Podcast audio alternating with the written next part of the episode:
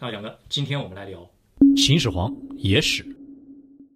千古一帝秦始皇，在历史上有太多的未解之谜，他身上还有说不清的野史奇闻。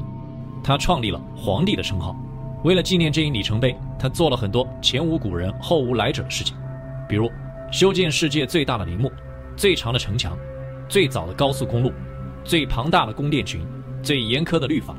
种种第一，曾经也一度让这位最伟大的皇帝膨胀离世。今天，我们就来盘点一下秦始皇的一些野史。有些是大家喜闻乐见的，有些则是闻所未闻的，来探究一下这位两千多年前长者的内心世界。关于秦始皇的生父传闻，可以说是他身上最出名的一个野史了。没想到这样一位皇帝，后世竟然无法确认他的生父是谁。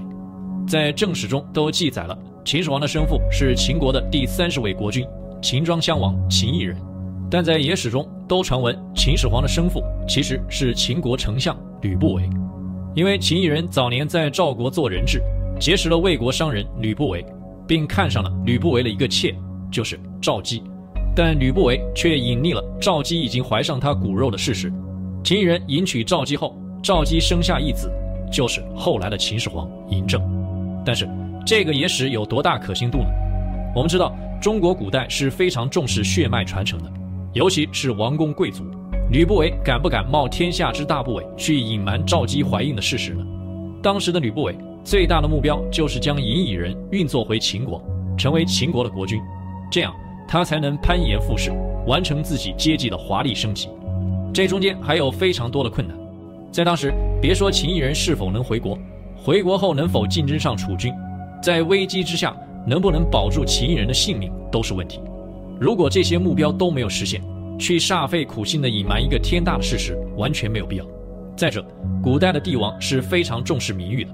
吕不韦如果真的是将怀有身孕的赵姬赠与秦异人，秦异人如果发现，会对吕不韦做出什么举动，可想而知。而且事实是，吕不韦到了秦国后，为了扯清和秦始皇生母赵姬的关系，做了很多努力。他也一直在避嫌。从这一点上可以看出，吕不韦和秦异人都没有那么傻。他们都是当时智商和格局顶级的人，不可能犯这种低级错误。那么，秦始皇的生父是吕不韦是怎么传出来的？有三种可能：第一是吕不韦的门客，门客是当时达官贵人身边养的一群文人，他们在看到吕不韦被嬴政罢免了职务，流放到封地后，心怀不满，就传出了其实吕不韦才是嬴政的生父，为其打抱不平。第二是六国旧贵族，当时秦灭六国，统一天下。六国旧贵族不服，他们为了诬陷秦始皇，编造出了秦始皇的生父是吕不韦的谣言，以污蔑一国君主的威严。可想而知，如果秦始皇是一个商人和一个歌妓所生的野孩子，他和他的后代有什么资格做天下？这样杀掉秦始皇的后代，推翻他所建立的秦王朝，便是人心所向，反抗才有了政治意义。第三就是汉高祖刘邦之妻吕后，刘邦死后，吕后掌握了汉朝大权。也是史上第一位临朝听政的皇后，中国第一位女性统治者，但她的统治受到了当时一众人的反对，更有吕家人要夺刘家天下的说法。为了让自己的统治合情合理，吕后说自己是吕不韦的后人，而吕不韦才是秦始皇的生父。这天下本就姓吕，是刘氏夺了吕家的江山，于是才有了后来司马迁在《史记·秦始皇本纪》中说吕不韦是秦始皇生父的说法。这种官方造假的说法才被流传开来。据史书记载，千古一帝秦始皇一共有二十三个儿子和十个女儿，仅是有名有姓的儿子就有长子扶苏、次子高、三子姜驴以及幼子胡亥。但奇怪的是，秦始皇是中国历史上唯一没有立过皇后的人，也没有册封过一个妃子，而且他子女的生母没有外人知道是谁。为何秦始皇如此反常？据说都是因为一个女人。嬴政出生在赵国的都城邯郸，他在赵国一共待了八年，分为两个时间段：一是零到三岁，他和父母共同生活，生活还算过得去；但在父亲嬴异人回到秦国后，嬴政被当作人质留在赵国，而他最艰难的生活就是三到八岁和母亲赵姬在赵国做人质的时候。嬴政在赵国的时候，受到赵国士兵的追击，四处躲避。一次来到了一个村庄，遇到了一名叫做阿房女的女子，小名叫阿房，两人年纪相仿，很快成为了青梅竹马。阿房女人美心善，小小年纪的他们暗生情愫，但很快情况危机，嬴政回到了秦国，甚至都没来得及和阿房女告别，之后两人断了联系。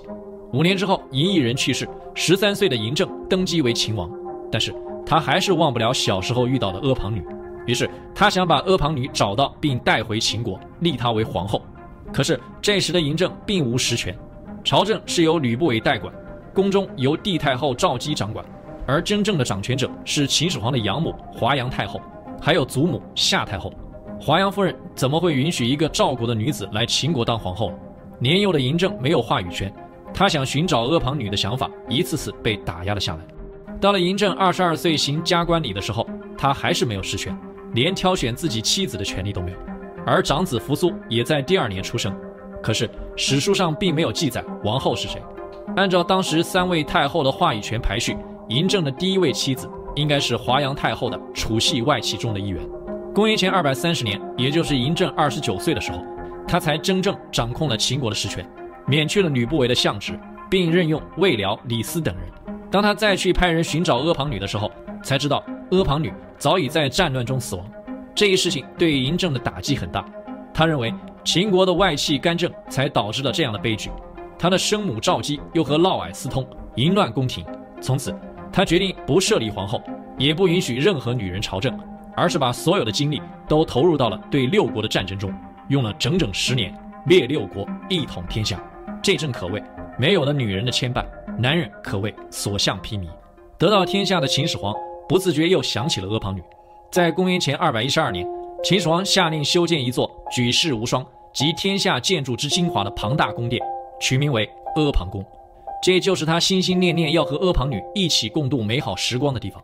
如果建成，这将是世界上最大的宫殿，面积将达到二十个故宫的大小。可惜往事俱往矣，斯人已不在。这座宫殿也随着战乱，和阿房女一样。仅仅是修建了一个前殿的基座，就埋没在了历史的烟尘中。秦始皇横扫六国，统一天下。虽然他没有留下过真实的画像，但根据后世对秦始皇的想象，绘制的画作中，秦始皇都是穿着极其华贵的帝王服饰，手握七尺长剑，身姿挺拔，气宇轩昂，颇有王者风范，给人们的感觉就是霸气外露。但真实的秦始皇确实长这个样子吗？《史记·秦始皇本纪》中对秦始皇的描述是：秦王为人风准，长目，雉鸟鹰，豺声，少恩而虎狼心。说的是秦始皇有一个鹰钩一样的鼻子，细长的眼睛，老鹰一样的胸脯，豺狼一样粗俗的声音，刻薄少恩，虎狼心肠。通过这个描述可以看出，秦始皇的长相并不好看，甚至可以说是有些猥琐，其为人也是极为不堪。有人认为这是后人在故意抹黑秦始皇，尤其是不满秦朝统治的人。秦始皇统一天下后，遭到过多次暗杀，他的安保措施非常严密。别说普通人，就是宫里的人都没有几个见过秦始皇，更别说记录他的长相了。我们知道，《史记》中对秦朝历史的记载，大部分都是司马迁参考官方典籍，在寻访秦朝后人之后得出的结论。司马迁的时代离秦朝已经过去了三百多年。秦朝的后人也不一定知道真相，很多学者对此研究，认为这一段描述说明了秦始皇患有软骨病，他的胸型和鼻型就会异常，而软骨病会让人佝偻，会连带患有支气管炎，说话就会粗哑，所以这个对秦始皇长相的描述是符合逻辑的。根据这个描述，专家们利用计算机颅面复原技术复原了秦始皇的长相，这张脸就目前来说。也许是最接近秦始皇真实长相的，虽然并不是想象中的高大威猛、英姿飒爽，但也能看出十足的帝王气，眼神中带有坚毅凶狠的目光，一看就不是善者。在秦国的礼制中，历代秦王二十二岁时要行冠礼成人，二十三岁时必须迎娶王后。秦始皇在二十三岁结婚的时候，秦国已经成为了七国中最强的一国。其他六国为了和这个年少的秦王搞好关系，都给嬴政送来了结婚的贺礼。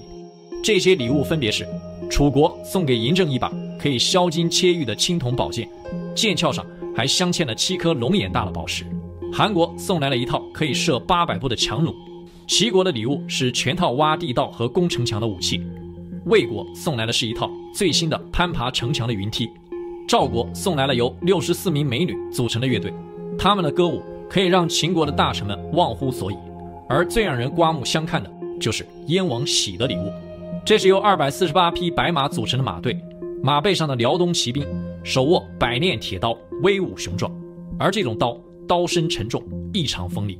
这六国送给嬴政的礼物全都没安好心，不是武器就是美女，不是向秦国示威，就是想用靡靡之音麻痹嬴政图谋六国的决心。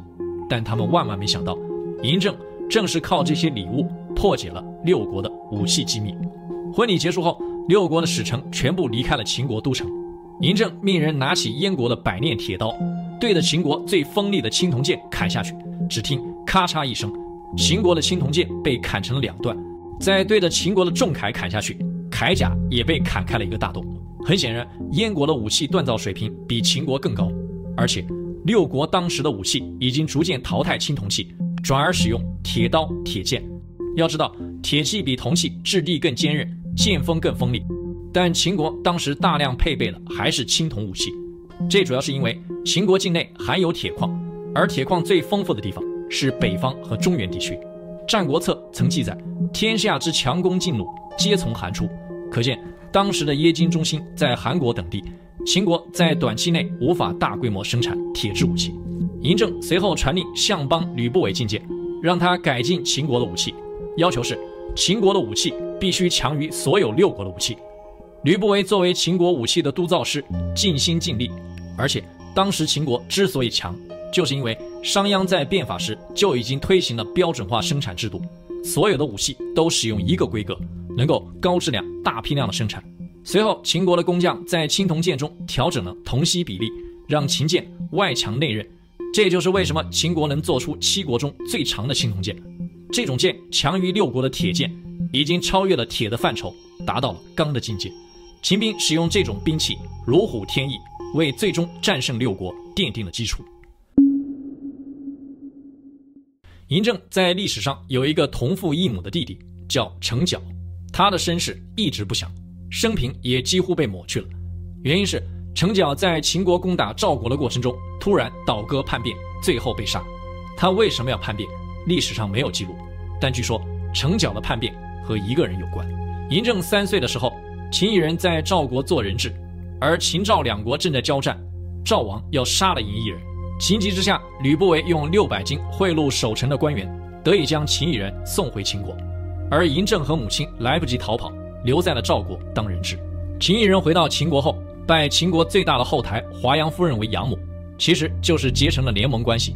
因为华阳夫人虽然大权在握，但却没有子嗣。嬴异人是养子，被立为了太子。从此，他的生母夏太后作为韩系集团的一员，势力也开始壮大起来。而此时的嬴政还在赵国，生死未卜，所以在夏太后的授意下，嬴异人娶了一名韩国宗室的女子，生下了一个儿子，就是成角。所以嬴政比弟弟成角大至少三岁以上。因为成角的出生，远在赵国的嬴政和母亲赵姬的身份变得尴尬起来。此时成角的身世比起嬴政要更为正统，是未来秦王的有力竞争者。此时秦国的内部势力又出现了分化。以夏太后、韩夫人为首的政治力量转而支持成角，而华阳夫人和吕不韦则支持嬴政。嬴异人在继位成为秦王后，赵国为了表达好意，专门派遣军队护送嬴政与赵姬母子回到了秦国。而在路途中，吕不韦已经得到情报，秦国内部有人不想嬴政能活着回到秦国，这样成角才有可能成为未来的秦王。好在后来，嬴政还是有惊无险地回到了秦国，因为是长子。回到秦国之后的嬴政，在吕不韦的帮助下，顺理成章地成为了太子。三年之后，嬴异人去世，嬴政继位成为秦王，而成角的下场就很明显了。但成角仍然没有失去争夺权力的信心。他在韩系外戚集团的支持下，十五岁就出使韩国，竟然不费吹灰之力就得到了韩国赠送的百里区域。不用说，这就是以夏太后为首的韩系外戚集团所做的努力，目的就是给成角增加资本。好，日后抗衡嬴政。为此，年纪轻轻的成角被封为了长安君。嬴政虽然贵为秦王，但他知道秦国的局面其实是被三个女人掌控，分别是楚系势力华阳夫人、韩系势力夏太后，还有他的生母赵姬。此外，还有势力蒸蒸日上的成角和赵姬支持的嫪毐。对于嬴政来说，只有除掉这些人和他们背后的势力，才能真正的掌权。嬴政发现嫪毐和成角之间也是竞争关系，与其去拿下他们两人，不如让两人去斗，鹬蚌相争，渔翁得利。于是，公元前二百三十九年，嬴政命成角率军进攻赵国，他的目的就是让成角远离政治中心，好断掉他的势力。一年后，夏夫人去世，成角背后的韩系集团领头人没了，这正好给了嬴政机会。他开始清洗韩系外戚集团，而当时还在攻打赵国的成角，听闻家族遭遇巨变，也明白了回去的后果，只好被迫在屯留叛变，投靠了赵国。这时，嬴政又命嫪毐率军去攻打成角，这样的好事，嫪毐当然愿意干，于是，一举击溃成角，立下了军功。而这种平息叛乱的功劳是很大的，嫪毐在处死成角的行动中起了非常重要的作用，所以。嫪毐才被嬴政封为了长信侯。要知道，秦国法度森严，要想获得爵位，必须是在战场上真刀真枪、浴血奋战得来。但嬴政要掌权，还是要除掉嫪毐。嫪毐有帝太后赵姬做后台，一时半会儿还不好动他。嬴政一直在寻找机会。俗话说：“将欲取之，必先予之。”嫪毐被封为长信侯后，越发膨胀，光养的门客都有几千人。他有次和一位王公贵族喝酒。双方发生口角，嫪毐睁大眼睛怒斥对方说：“我是秦王的假父，你这种卑鄙之人竟敢和我对抗！”这个大臣跑到了秦王宫殿，把这件事告诉了嬴政，还对嬴政说：“嫪毐其实不是宦官，他和太后还有两个孩子，并密谋夺权。”嬴政听后大怒，下令彻查此事。嫪毐听说自己被人告发，顿感不妙，嬴政却一直未动，这越发让嫪毐难受。他决定先下手为强。嬴政这时故意到雍城的齐年宫去住，嫪毐认为这是个机会，于是窃取了秦王玺和太后玺，调动了秦国的卫戍部队，准备进攻齐年宫，一举杀掉嬴政。可没想到，嬴政早就命相国昌平君、昌文君护卫，在齐年宫围攻了嫪毐的部队，并杀掉了嫪毐，连同他的几千名门客党羽也全部斩首。这次行动合情合理。秦国上下，包括母后赵姬，都无话可说。同年九月，嬴政下令灭嫪毐三族，并命人摔死了赵姬和嫪毐的两个孩子，并将赵姬迁往雍城软禁。这时，秦国朝政只剩下了相国吕不韦。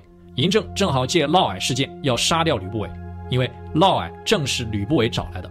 但因为他侍奉先王有很大功劳，还有很多大臣为他说情，所以嬴政最后剥夺了吕不韦的所有职位。并把他迁往河南封地。一年后，吕不韦想到自己辅佐先王，一步步才让嬴政走到今天，功劳却被剥夺，郁闷至极，最后喝毒酒自杀。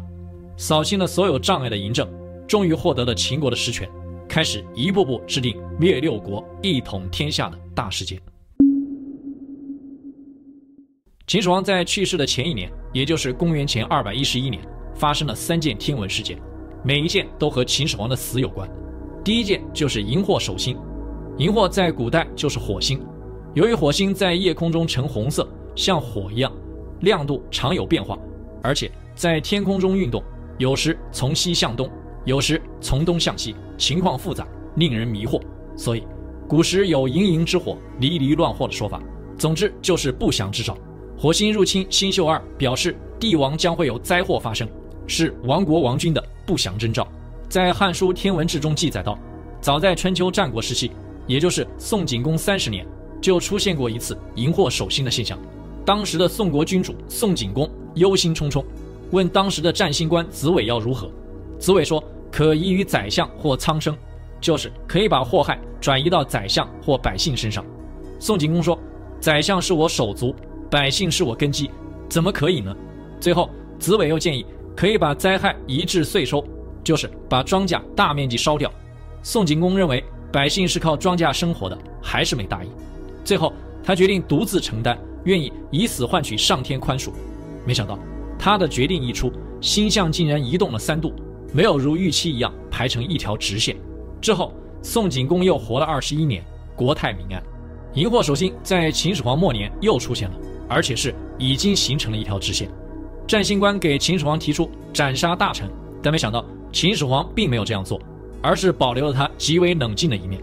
虽然秦始皇也是极度迷信的人，可是他的自信却大于迷信，认为自己是真命天子，定会相安无事。没想到第二年，秦始皇就驾崩于沙丘，秦朝也很快分崩离析。虽说这一现象并无科学依据，但是这种巧合正好命中了秦始皇的宿命，而且这种天文巧合在秦始皇末年发生了不止一次。两千多年前的人们。就已经认识到了很多天文现象，比如天上的奇观和坠落到地面的陨石。在秦始皇之前，就已经出现了天子的说法。在三千多年前的商朝，天子的称号就流行开来。最早在甲骨文上记录了商王因受天命而立，被称为上天之子。说白了，就是国君用天神的儿子下凡来给自己的统治背书。所以天上掉下来的东西都被视为神灵之物。还是同一年。也就是秦始皇去世的前一年，很多文献都记载了一件事情，那就是秦国领土的一部分，今天的河南省濮阳市，一天夜里掉下来一块很大的陨石。第二天，一位农民发现这块陨石上竟然有几个字，凑近一看，上面写着“始皇帝死而地分”，就是如果秦始皇死了，天下就会分崩离析。此人赶紧报官，当秦始皇听到这个消息后，非常震惊。立刻派人去查这件事情的前因后果，可是追查了很久，什么都没查到。最后，秦始皇把陨石掉落附近的村民全部诛杀，并将陨石捣毁。不过，陨石上的预言很快就应验了。第二年，秦始皇就在巡视天下的时候病死了。他死后，天下分崩离析，群雄揭竿而起。至于陨石上的字是谁刻的，捣毁的陨石去了哪里，一直都是个未解之谜。这个案件也叫做东郡陨石案。同样还是秦始皇驾崩的前一年，咸阳城外发生了另一件怪事。这年秋天，秦始皇带着他的文武百官浩浩荡荡的出行，在路途中，他时常会受到各地文武百官的叩拜，收到各种各样的贡品。有一次，他正赶往回咸阳的路上，面前突然出现一个手拿玉璧的人，拦住了他的马车。